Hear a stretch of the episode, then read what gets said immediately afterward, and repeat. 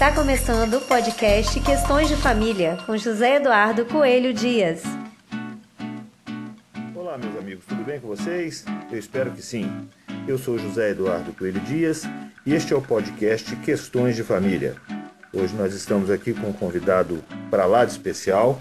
Estou recebendo aqui Henrique Giaquinto Erkenhoff. Henrique já foi membro do Ministério Público Federal, já foi desembargador do Tribunal Regional Federal da Terceira Região, professor da Universidade Federal do Espírito Santo, secretário de Segurança do Estado do Espírito Santo. Henrique Erkenhoff é doutor em Direito Civil pela USP e atualmente atua como advogado e professor do mestrado em Segurança Pública da Universidade de Vila Velha. Tudo bem, Henrique? Tudo bem. Henrique, eu já vou, sem muitas delongas, entrar no assunto que nos, nos move hoje nós estamos, as famílias estão perdendo as suas crianças para o tráfico? É, e o, as informações davam conta disso, mas agora os estudos que nós estamos fazendo no programa do mestrado de segurança pública da UVV estão comprovando que a evasão escolar e o envolvimento com o tráfico, nós não sabemos o que causa o quê, né? se a criança abandona a escola porque se envolve com o tráfico, ou se se envolve com tráfico porque abandona a escola. Mas que isso está acontecendo no Fundamental 2, ou seja, quando a criança tem 12, 13 anos, é a fase em que nós estamos perdendo uh, os nossos jovens para o tráfico. Então, nós precisaríamos é, olhar com muito cuidado isso, as autoridades públicas deveriam perceber que é, embora esteja diminuindo o número de crianças, é, a demanda por educação não vai diminuir, pelo contrário, é o momento de nós apostarmos em escolas de tempo integral para o, o ensino fundamental, principalmente. Deixa, deixa eu voltar um pouquinho, Henrique. Vamos lá. Uh, esses, como, é que foi, como é que estão sendo feitos esses estudos? É, nós temos, por exemplo, feito uma vinculação com o momento né, da entrada do tráfico e o momento da, da saída. Então a gente já percebeu que a idade e a fase é a mesma. Mas também nós fizemos recentemente, houve um, uma dissertação de mestrado que comprovou que os alunos que se envolviam com mais é, casos de, de indisciplina, eles é, saíam da escola, abandonavam a escola e ao acompanharmos os, esses alunos, nós vimos que metade deles havia entrado para o tráfico, sendo que um já havia sido assassinado e outro já estava preso por homicídio né, antes dos 18 anos. Então, é, esse estudo, por exemplo, comprovou numa escola pública da Bahia que é, foi uma, uma condição muito evidente Primeiro, o envolvimento com, com atos de indisciplina, em seguida, a, a, a, o abandono da escola, o envolvimento com o tráfico e esse fim trágico que dois já tiveram, né, fora outros que estão presos. Né? Nós estamos referindo que metade já foi presa por tráfico, sendo que dessa metade um já estava morto e outro já estava condenado por homicídio. Você situa numa faixa etária específica. A que, que você atribui isso? Esses estudos chegaram a, a, a, elaborar alguma, algum, alguma causa, chegaram a vislumbrar alguma causa? A criança já tem, às vezes, uma insatisfação com a escola, porque ela não reflete, às vezes, a, a sua, os seus interesses, o mundo em que ela realmente vive. Mas enquanto... A escola está fora do tempo? É, a escola está fora do tempo, ela não está atraindo a criança. A criança, enquanto ela é, é jovem, muito criancinha, ela vai porque é fácil ao pai obrigar, é fácil o professor obrigar o aluno a ficar em sala de aula e ter um certo controle. Depois que a criança passa ali de 10, 11, 12, 13 anos, ela já tem mais autonomia, ela já age mais conforme o que ela quer fazer. E se ela não está bem na escola, ela abandona a escola. Se ela quer entrar para o tráfico, ela entra para o tráfico. Mas, é, mas é, são novos. Você está falando de 12, 13 anos. Está falando de, de, um começo de adolescência, não é isso? Isso. Mas assim, essas, esses adolescentes esses, é, estariam ainda vinculados a uma família? Como é que. É, olha, em muitos casos. A família, a família não está dando conta? Como é que está funcionando? É, em muitos casos, a família já está ou dissolvida ou até, às vezes, presa por, por envolvimento. Né? Mas há uma correlação direta? Como é que tá Também tá há uma outra correlação direta já verificada de que, é, de um modo geral, é muito frequente você ter quatro gerações presas por tráfico, da Mas mesma família. Isso é uma, isso é uma, uma, uma uma perspectiva sua. Isso não tem estudos demonstrando? Não, nós já temos estudos demonstrando sim, né? Que você vai encontrar lá o avô está preso, o pai está preso, o, o, filho, tá, o neto está preso. Uma repetição. É, é porque. É, é dentro daquela é, máxima, então, é, que a gente vai reproduzir o comportamento dos nossos pais, como os nossos Não, pais? não só isso, é porque é, é, é como é, a paternidade é muito cedo, o, o pai é preso e o filho tem que sucedê-lo no, no, no, tráfico. Os negócios Ele da tem família. que herdar os, os, os negócios, negócios, da, da família. família. Então, vai havendo essa E as mães, Henrique? É, as mães também, infelizmente, têm se envolvido cada vez mais com o tráfico. A, a população feminina é, encarcerada está aumentando muito mais rápido do que a masculina e ali em torno de 80% é por envolvimento com o tráfico. Nós né? temos estudos com relação a essa questão temos, do encarceramento feminino? Temos. Né? A segunda maior causa são os homicídios, né? 10%. As mulheres estão matando? É, as mulheres também matam, né? Os seus maridos, principalmente. Como né? é que é? é 10% delas, das, das mulheres, estão encarceradas por homicídio. Por matar os seus maridos. Geralmente o marido. Mas isso é o quê? Uma reação à violência do marido? Possivelmente uma reação à violência ao marido, né? Mas, de qualquer forma, o que a gente sabe é o motivo pelo qual ela está presa. Então está presa por homicídio. Uhum. É, 80% é tráfico e 10% são outros crimes, como furto, roubo, etc. Então, basicamente. Relacionados com tráfico também? É, não necessariamente, mas enfim, assim, hoje basicamente o que leva a mulher para a prisão é o envolvimento com o tráfico. Né? É, agora, o que, acontece? Esse, esse, envolvimento das mulheres com o tráfico tem alguma porta de entrada, tipo assim, no próprio companheirismo? É, no... normalmente ela entra pelo relacionamento com o traficante. Isso também baseado em estudos. O que você está falando é que eu posso presumir é, que não saiu da sua brilhante cabeça, mas que saiu é, também. Isso saiu primeiro da experiência policial você e... foi secretário de segurança? É, não, e os, os, policiais transmitem essas informações, né? Elas chegam por, como informações de inteligência, mas chegam também é, por estudos, né, que a maioria das mulheres presas por tráfico, ou ela era namorada de um traficante, foi presa junto com ele, ou ela foi presa depois, levando drogas para dentro do presídio, que é uma outra causa muito comum de aprisionamento das mulheres é o fato delas terem sido flagradas tentando levar droga droga para dentro. E aí é, isso é contabilizado como tráfico também? É claro que é como tráfico. Entendi. Né? É, então, não é presentinho, não é doação.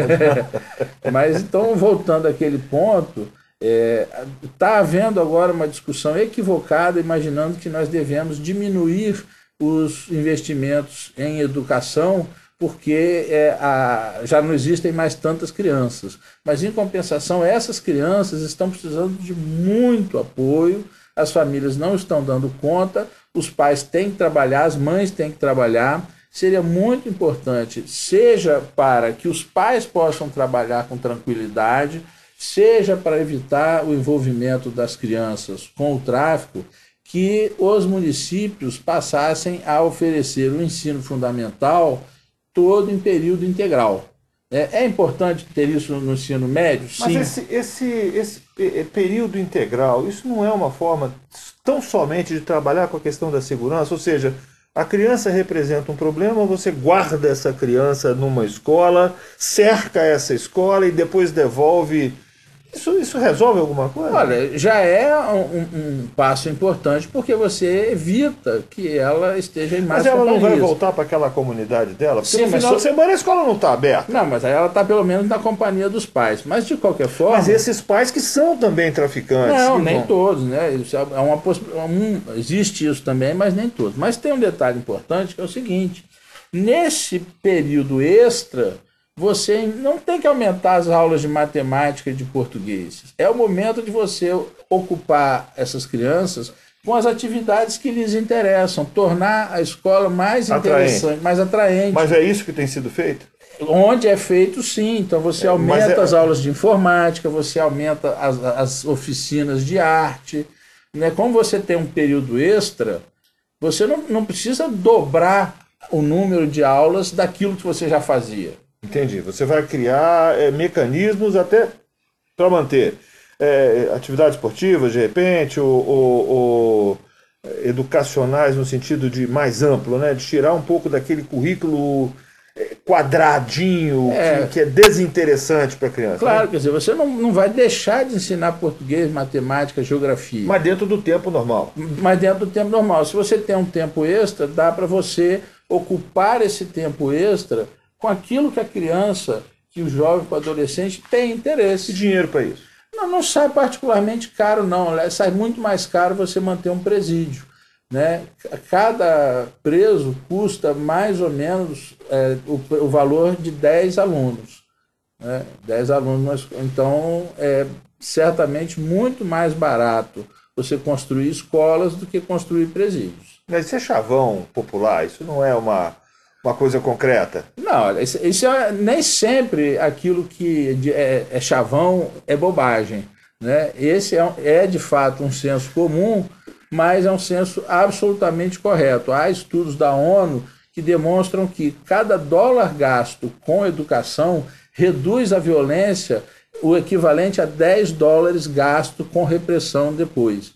Ou seja, é muito mais eficiente, se você quer reduzir a violência, é 10 vezes mais eficiente gastar com educação do que com punição, com polícia, com prisão em que você já esteve numa equipe de governo, você foi secretário de segurança, você sabe como funciona a cabeça também de quem faz a gestão é, é, pública, da política pública. É, você diz que são dados da ONU. E por que, que não se faz isso? Olha, porque há uma demanda muito imediatista da população, a população quer que você resolva o problema naquele exato instante. É, então, o, o, a escola leva 3, 4, 5 anos. Para começar a dar o resultado. Para que esse resultado seja visto. Uhum. E ninguém quer esperar 3, 4, 5 anos, mas convenhamos, é muito pouco tempo. Se a gente tivesse começado há, há cinco anos, nós estaremos, estaríamos colhendo os frutos agora. Então não é tanto tempo, nós não estamos falando de séculos, de décadas, nós estamos falando de quatro ou cinco anos para ter resultados concretos. Faz muita diferença e a gente precisa compreender que o custo da repressão é muito elevado. Cada ação criminal custa mais ou menos 50 mil reais. Manter Como é que é cada ação criminal? É. Não, me explica isso um pouco. É, o custo de você julgar uma pessoa para condenar essa pessoa é em torno de 50 mil reais, né? o custo do judiciário. Para processar? Para processar uma pessoa. Uhum. Né? O custo de manter essa pessoa presa por um, um ano também em torno de 5 mil reais. Ou seja, você está falando que você vai gastar 10 mil reais por mês, 120 mil reais por ano para manter uma pessoa presa. Com esse valor você mantém uma escola. Né? Cada, eh, eu fiz a conta e a cada 10 pessoas presas você fecha uma escola. É uma conta que não, não tem o menor interesse para a sociedade, né? Que, que, se perpetue essa situação. Né? É, então a lógica não, não, não é essa. A maneira mais efetiva de se resolver o problema da segurança pública é melhorando a escola pública e uma das saídas seria o ensino em tempo integral, o que, aliás, também facilitaria a vida dos pais trabalhadores. É, é, é, outro, é outra questão que eu queria abordar com você, porque a gente vê em, em filmes, em seriados americanos, e, e, pessoas já me disseram que é assim mesmo que funciona, amigos que moram no exterior, a gente percebe um envolvimento das famílias com a escola muito maior do que o que a gente percebe no Brasil. A sensação que a gente tem é que o cidadão europeu, o cidadão americano, ele, se, ele, ele mantém uma relação com a escola dos seus filhos, de colaboração, de promover eventos, enfim, a escola faz parte da vida normal do, do, das famílias. Né? A gente não vê isso aqui no Brasil, ou eu é que não estou enxergando isso aqui no Brasil? É, começou um movimento chamado Escola Aberta, de abrir a escola para a comunidade, mas ele é muito pequeno e, de qualquer forma, as nossas escolas têm é, sido feitas como verdadeiras prisões é muito frequente você encontrar grades lá, né, para poder proteger a escola contra furtos e roubos. O material fica atrás de grades, as escolas né, elas mas não... elas têm sido alvo de furto tem, tem, sido, mas então elas não são nada atraentes. Né? A, a, a, arquitetura da escola parece a arquitetura de uma delegacia. E é ali dentro que a, que a criança tem que estudar, é ali dentro que o professor tem que trabalhar, e é claro que isso não atrai a comunidade.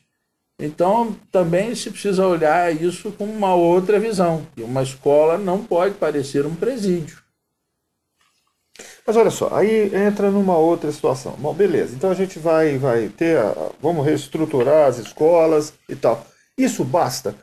Porque onde é que eu quero chegar? As relações familiares não seriam um dado importante, além desse que você falou e tal, não, não, não seria um dado importante para a gente poder usar também nesse combate a esse tipo de situação? Não, certamente, mas a gente pode levar essas coisas em paralelo. Quer dizer, melhorar as escolas não depende da gente melhorar, resolver o problema da dissolução das famílias. Né? Os laços familiares estão ficando cada vez mais frouxos, né? não só há mais divórcios, separações, mas há também cada vez um distanciamento maior dos pais em relação aos filhos.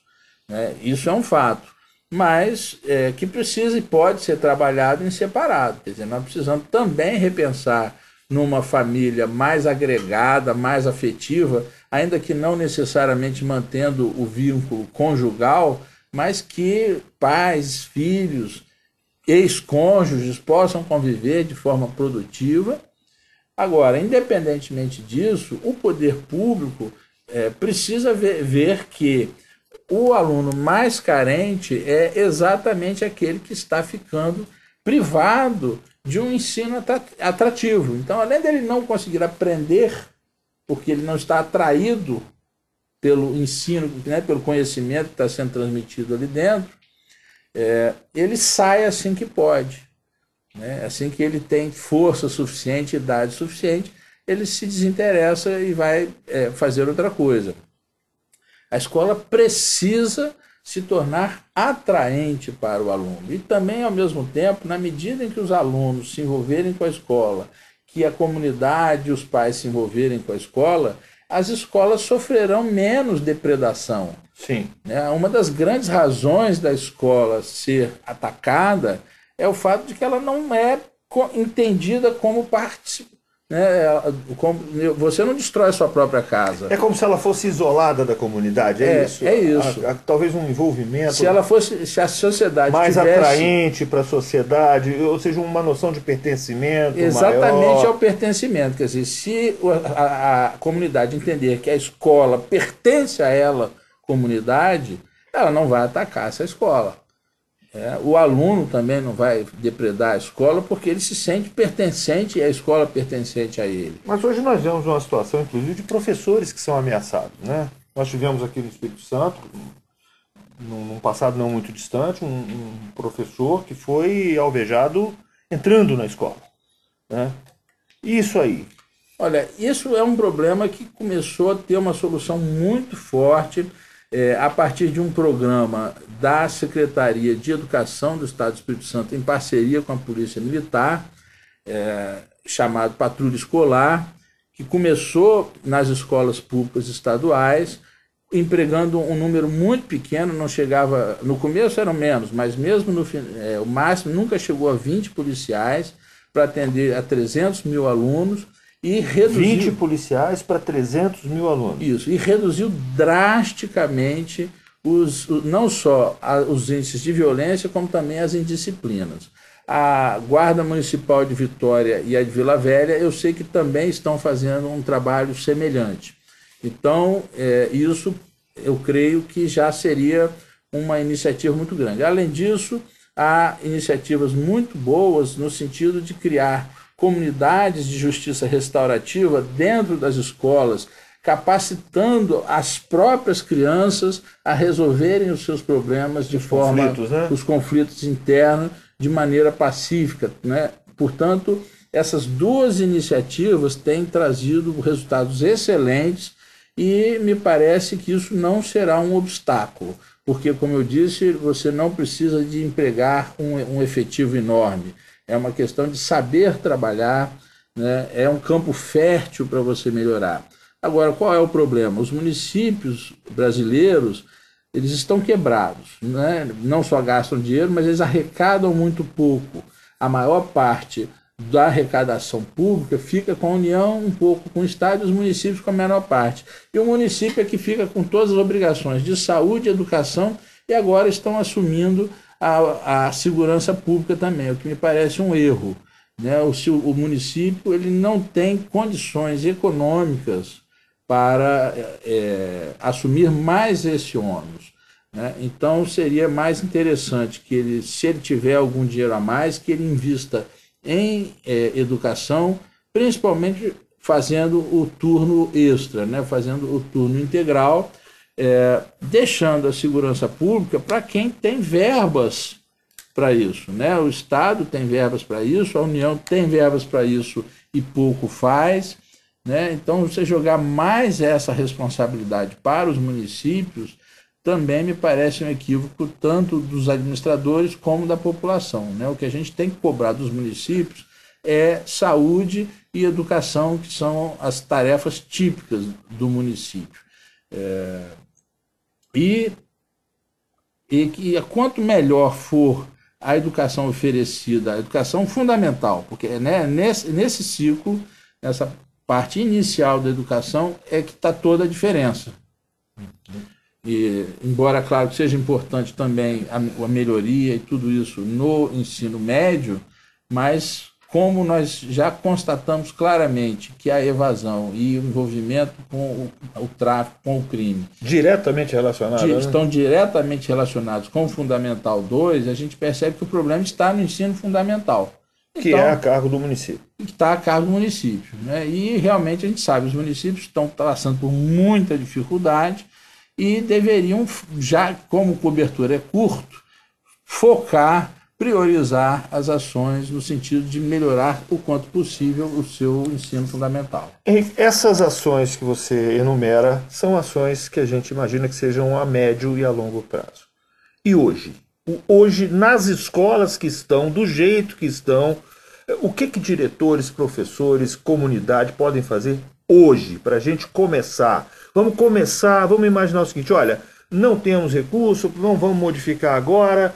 É, hoje, vamos começar hoje com a realidade que está. O que, que deve ser feito? Olha, a criação desses círculos de justiça restaurativa não custa dinheiro, sai rigorosamente de graça e tem, tem dado... trazido uma pacificação grande, trazido... um envolvimento, né? os próprios alunos se envolvem nesses círculos, assumem alguns papéis de liderança Isso. e começam a ter voz e começam a, a, a aumentar a noção de pertencimento. É, e você cria lideranças positivas. Perfeito. Né? Em vez de ter só a liderança negativa, você cria lideranças positivas.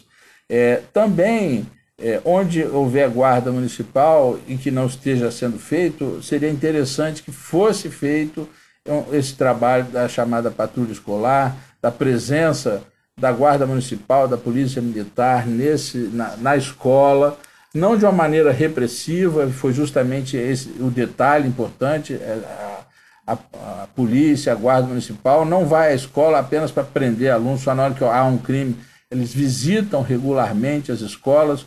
Com isso, eles estão criando ali um ambiente infinitamente melhor nós temos um exemplo específico de uma escola que estava no era a terceira pior nota da, da rede pública estadual e com índices de violência entre alunos e de alunos contra professores elevadíssimos e que em dois ou três anos ela passou da terceira pior para a terceira melhor escola do, do sistema apenas com essa atividade é, da, da patrulha escolar, é claro, uma direção competente, etc. Mas o que fez a diferença nesse caso aí de outros que não, não, não deram tão certo foi a, o trabalho da patrulha escolar. Portanto, a gente percebe que pode se melhorar enormemente e de forma imediata, com custos muito baixos, se você tem esse trabalho é, policial preventivo de fato, é, até porque esses policiais também são lideranças positivas que conseguem dar é, um, uma outra perspectiva para as crianças, porque senão quem, quem elas veem com prestígio, com dinheiro, com importância, com poder, são as lideranças negativas, são as pessoas envolvidas com o tráfico. Na hora de a gente quebrar esse ciclo, né? Está na hora de a gente quebrar esse ciclo, faz, trazendo o quê? Criando lideranças, lideranças positivas. positivas. É isso. Henrique, muito obrigado. Foi bastante esclarecedora a sua fala, a sua perspectiva, as suas ideias. Espero que bastante gente ouça. E você que está ouvindo a gente aqui pode divulgar nas redes sociais o nosso podcast, pode comentar, pode é, recomendar, enfim. Vamos deixar essa ideia morrer, não. Henrique, suas considerações finais, fique à vontade. É, eu gostaria principalmente que os governantes ouvissem o que a gente conversou aqui. vamos dar um jeito de fazer chegar até ele. É, né? vamos dar um jeito Coloca no WhatsApp. Pega o, o, você que tem aí o, o WhatsApp de algum prefeito, algum é, deputado, algum governador, manda o link do nosso podcast é, para ele. Deixa ele escutar isso. Vamos parar com essa conversa de que nós podemos parar de investir na educação porque o número de crianças diminuiu realmente diminuiu o número de crianças, mas nunca elas precisaram tanto da escola, até por conta dessa redução, dessa dissolução das estruturas familiares. Isso aí, esse foi o, mais um episódio do nosso podcast Questões de Família. Você pode divulgar o nosso podcast nas redes sociais, pode mandar via WhatsApp, enfim. É isso aí, gente. Até a próxima. Espero que vocês tenham gostado. Você acabou de ouvir o podcast Questões de Família. Até o próximo!